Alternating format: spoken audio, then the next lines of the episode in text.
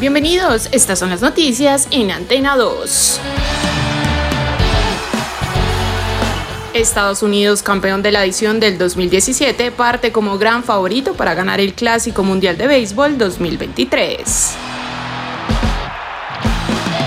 Posible escándalo sexual en la Liga MX. Una mujer reveló que fue tocada por un futbolista del América mientras dormía. Por otro lado, un tercio de las entradas para los Juegos Olímpicos de París 2024 ya se ha vendido, informaron los organizadores. Mbappé indicó que la eliminación de Champions no afecta su futuro, ya que su objetivo es ganar la liga con el PSG.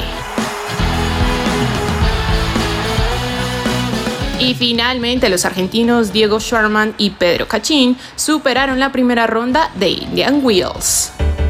Para más información visite www.antena2.com y en redes sociales www.facebook.com slash antena2colombia slash.